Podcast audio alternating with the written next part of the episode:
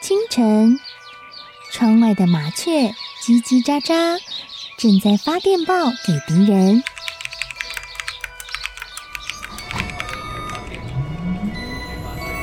地底下的地铁，像敌人养的蛇，到处巡逻。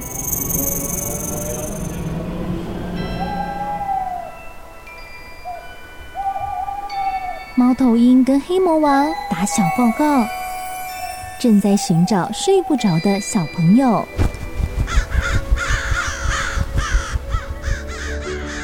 铅笔是对抗邪恶势力的宝剑。黑魔王，你出来！书包是最坚固的盾牌。小狗是最有勇气的士兵。维多叔叔和你一起守护故事里的和平。你是英勇的骑士，你是机智的公主。维多叔叔的故事欢乐车，听故事，用想象力听见我们的与众不同。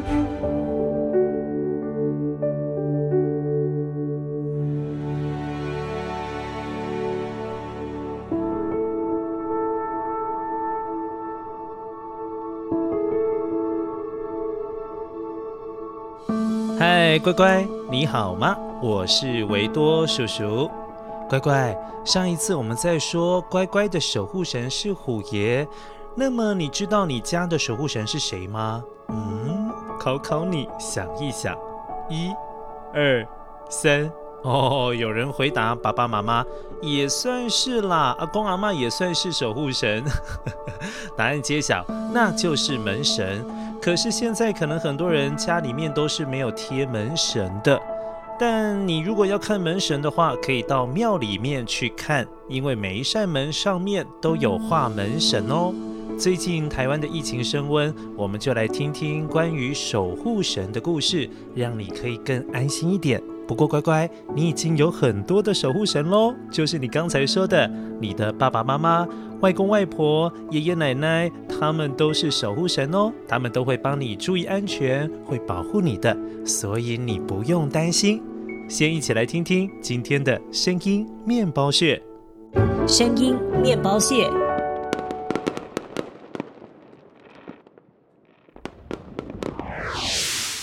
哦，超级熟悉的声音面包屑，好像特别是过年的时候是可以听到的诶。待会记得听到的时候要干嘛？捡起来，捡起来，一起来听故事喽！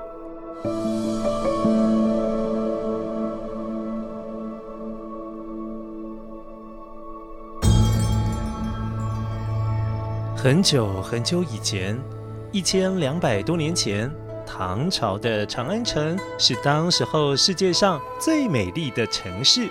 古代人的生活过得很无忧无虑，白天有热闹的市集可以逛，糖葫芦，糖葫芦，好吃的糖葫芦哦。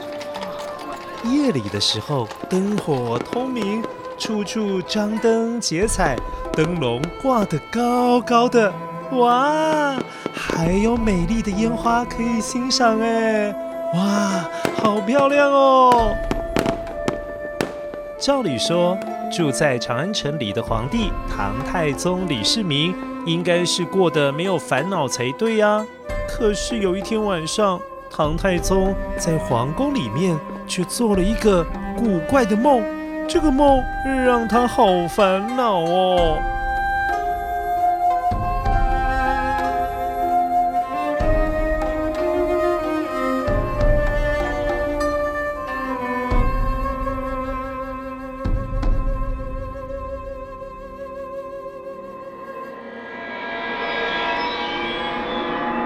他梦见了一阵烟散开了之后，出现了一个长得好奇怪的人哦。这个人还穿着白色的衣裳，他一见到唐太宗，二话不说，立刻就跪了下去。啊，你是谁呀？为什么要跪在我的面前呢？我不是普通人呐、啊，我是住在海里的龙王，平常啊，我是掌管雨水，哪里要下雨，哪里要下多少雨，都是我分配的。只是，哎呀，我做错事情了，才会来请皇上您救救我一命啊！啊，这这怎么说啊？哎呀，快快请起呀！请您好好仔细地向我说明吧，只要我能帮的，我一定努力去做。哎呀，都怪我无意中违反了玉皇大帝的规定啊！我犯了死罪啊！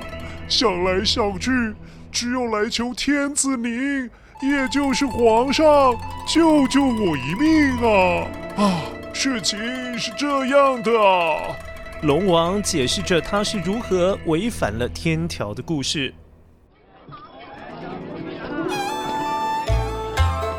有一天呐、龙王化身成一位穿着白衣的读书人，手里还拿着扇子，慢慢地走进长安城。他原先打算要来好好逛逛，想看看长安城里面到底有什么样迷人的地方啊。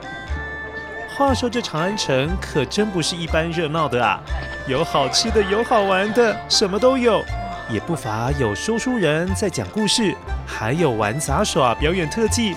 但是最吸引龙王的是挤满了人的算命摊，而那位算命的先生是一位长着好长好长的白胡子的半仙。来来来，我神通广大，一切会发生的事，就算是天机，我都算得出来哦。龙王听了，觉得这个人也太嚣张了吧，在心里面笑着说：“呵呵呵，这个人说话还真狂妄啊！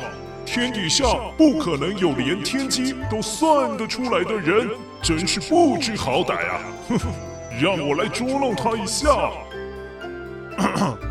请问白胡子半仙呐，长安城什么时候会下雨啊？到时会下多少雨啊？如果你算不出来，别怪我不客气啊！我可是要拆掉你的算命摊子啊！算命半仙摸摸他白色的胡子，然后举起右手，一边掐掐手指弹算，一边瞪大了眼睛盯着龙王看，嘴里还念念有词。接着就低着头沉默了一阵子，才开口说话：“嗯，明日午时，长安城会下雨，而且会下三寸三分。”龙王觉得这太荒谬了，心里想着：“呵呵，这下多少雨，还有什么时候要下雨，都是我龙王在管的。这半仙自以为是谁呀？呵呵，等我这龙王本尊明天来砸你的场喽！哎呀，半仙呐，那么明天我们就等着瞧吧，是否有下雨啊？好嘞。”谁知道龙王才刚返回龙王宫没多久，就接到了玉皇大帝的圣旨，居然要他明天午时在长安城降雨三寸三分。龙王看到圣旨之后，呃，吓了一大跳。啊！没想到这位白胡子的算命半仙算的可真准啊！哎呀，可恶啊！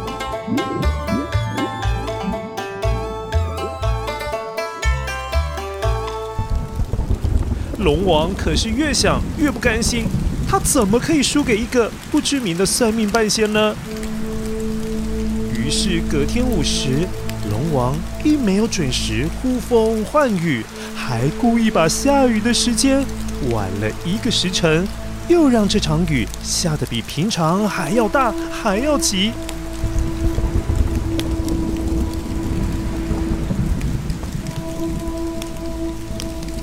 他心里盘算着如意算盘，等雨停了，他就要去找那位算命半仙，让他难堪，拆他的摊子来泄恨。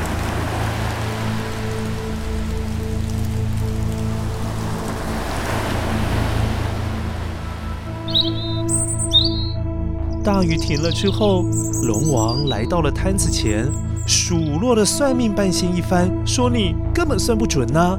当他准备动手要拆摊子的时候，这时算命半仙居然说话了：“等等等等等，先别急着拆我的摊子。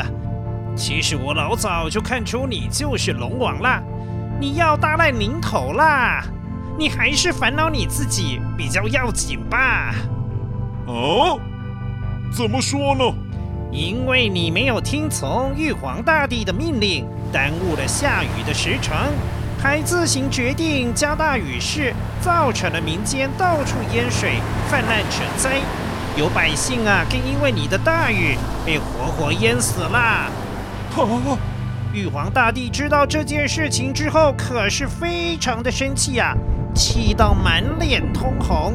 现在已经下旨，明天午时三刻就要派当今皇帝的大臣魏征来杀你。现在啊，你唯一的办法只有快去求皇上来帮助你喽。这下子龙王总算是相信算命半仙的话，赶紧跑去找唐太宗，请皇上帮他忙，救他一条命吧。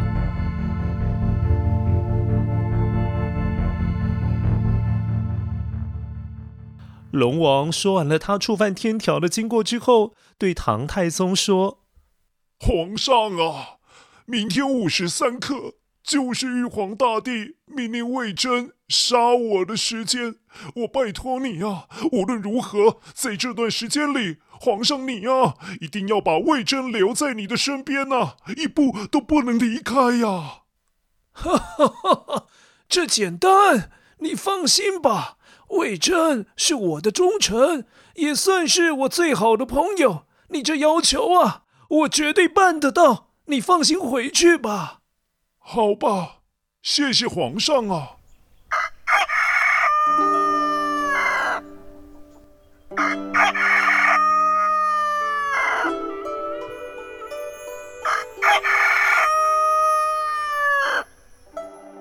第二天天还没亮。唐太宗就派人去把魏征找进宫里。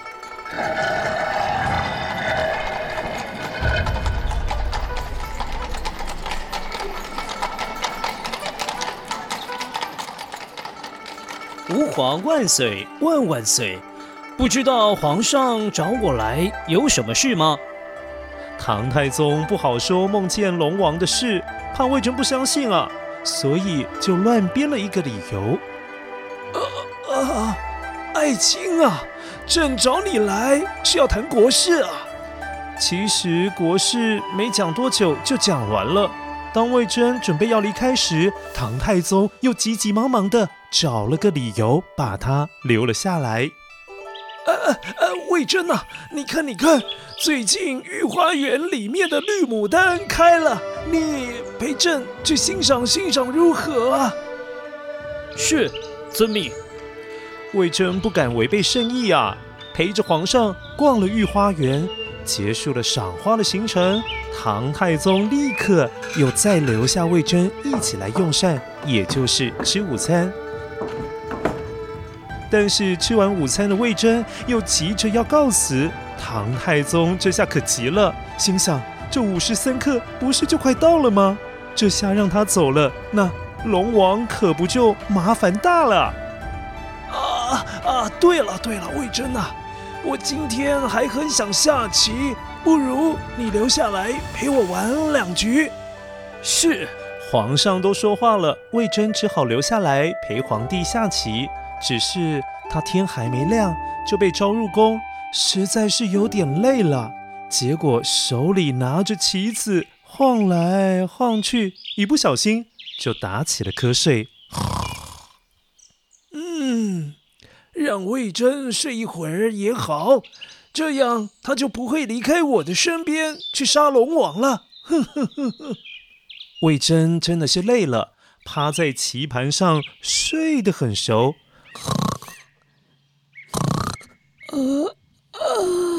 过了午时三刻，魏征突然惊醒了过来，一边喘气一边说：“啊。”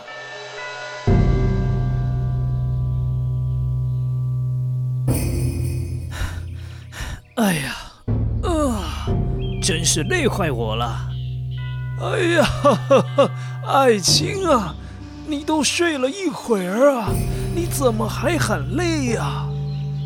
启禀皇上，你有所不知啊，我做了一个奇怪的梦，梦见玉皇大帝派人来找我去天庭，还给我一支发光的宝剑，叫我去杀龙王。在梦中啊。我看见一只全身金光闪闪的龙，还被绑在很粗很粗的柱子上面。我后来就听从玉皇大帝的命令，用力挥剑，把龙头斩了下来。哎呀，真吓死我了！啊！唐太宗李世民听了，心想：糟了糟了！没想到龙王最后还是被魏征给杀死了，心里觉得，哎呀，太对不起龙王了。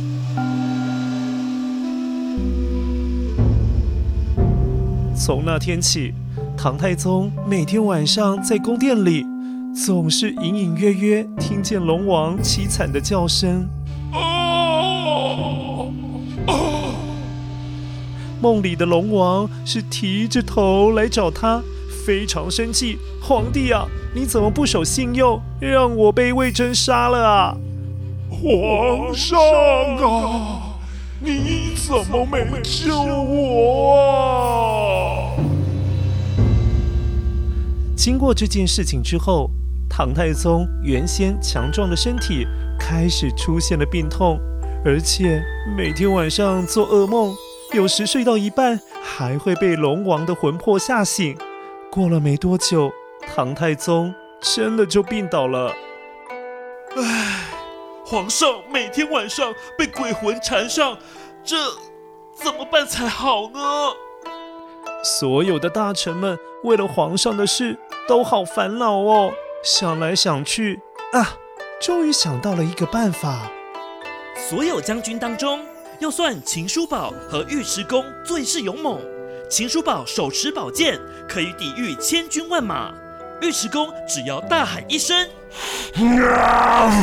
再勇敢的对手也会吓得屁滚尿流啊！让这两位将军替皇上看守宫门，这鬼魂一定不敢再来。果然，在秦叔宝和尉迟恭守护宫门了之后，就再也没听过龙王凄惨的叫声，龙王的鬼魂也没有出现过了。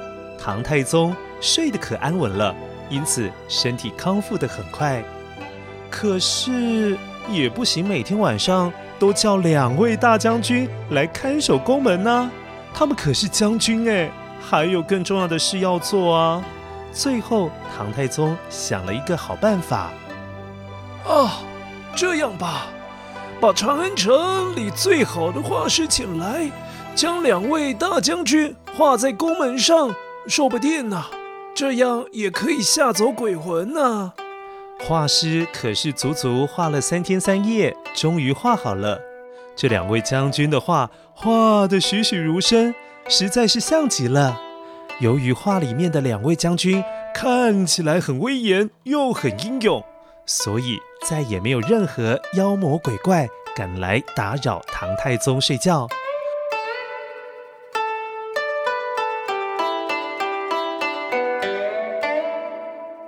然而，这个消息，也就是唐太宗在长安城宫门上画了两位将军赶走不好东西的消息，慢慢流传到了民间。百姓们也纷纷模仿起画这两位将军的像，贴在大门上面，祈求平安。而这也是演变成现在家家户户门口都要贴门神的由来哦。好喽，乖乖，以上就是门神的故事。先一起来确认一下你捡到的声音面包屑哦。声音面包屑。哦，乖乖，这是放烟花，也就是放烟火的声音。火药在中国的隋朝、唐朝时就发明了。据说在隋朝的末年、唐朝的初年，有一位著名的炼丹家。医药家，他的名字叫孙思邈。对了，乖乖，所谓的炼丹家，就是古代用一些矿物来提炼药丸的人。孙思邈常常将采挖而来的硫磺，加上了硝石以及木炭等材料，装入炼丹的炉子，日日夜夜用火烧炉炼制。经历了好几年的实验，虽然都失败，但最后孙思邈还是炼制出了火药。后来就演变成欣赏用的烟花，还有烟火。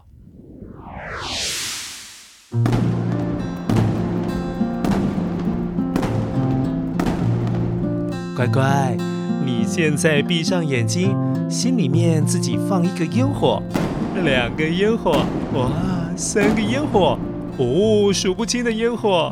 乖乖，你希望你的烟火是什么样的形状呢？维多叔叔好希望烟火是荔枝的形状，因为我现在，嗯，好想吃荔枝哦。不过好像荔枝的季节真的快到了，那维多叔叔快要吃到荔枝喽。那现在我就一边幻想，一边在心里面放荔枝形状的烟火。哦，好美哦，乖乖，那你的烟火是什么样的形状呢？